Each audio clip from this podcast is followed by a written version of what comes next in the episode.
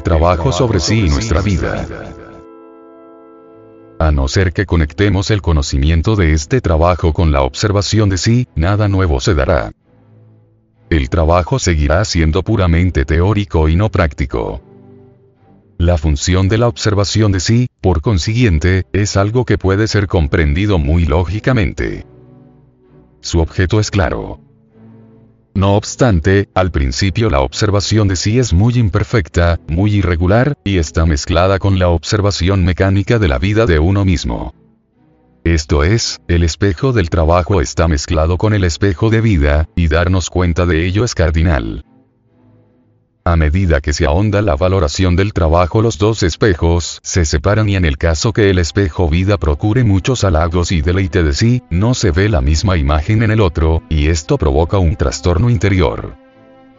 Sin embargo, los dos espejos no son antagónicos. Reflejan diferentes aspectos de uno mismo.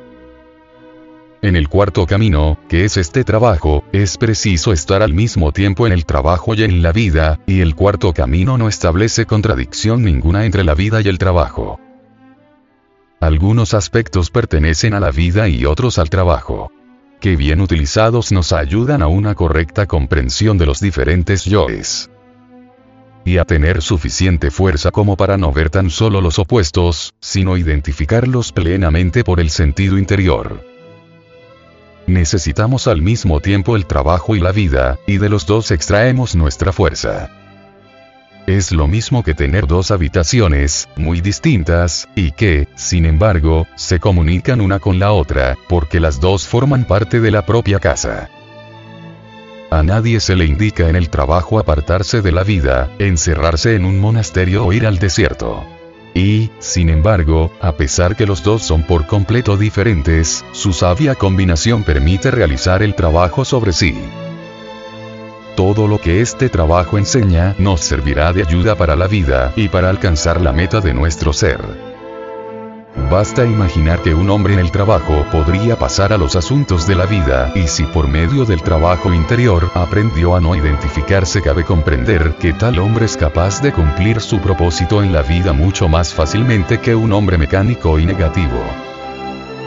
Pero para lograrle es menester que sienta incesantemente el trabajo y a tal punto que su valoración del trabajo sea mucho más intensa y real para él que cualquier otra cosa que haya valorado o logrado en la vida.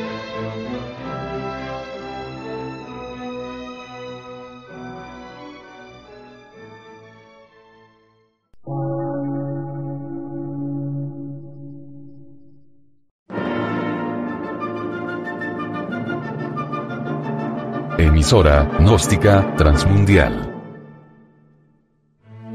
Por una nueva civilización y una nueva cultura, sobre la faz de la Tierra.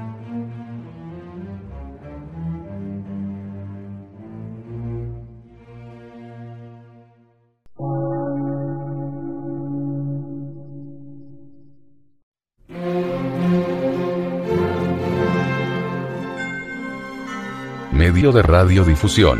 Científico, artístico, místico y filosófico.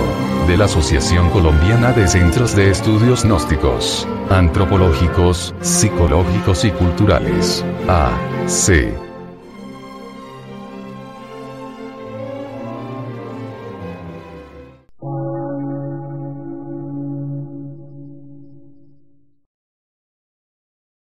Lectura en movimiento. Difusión sin fronteras.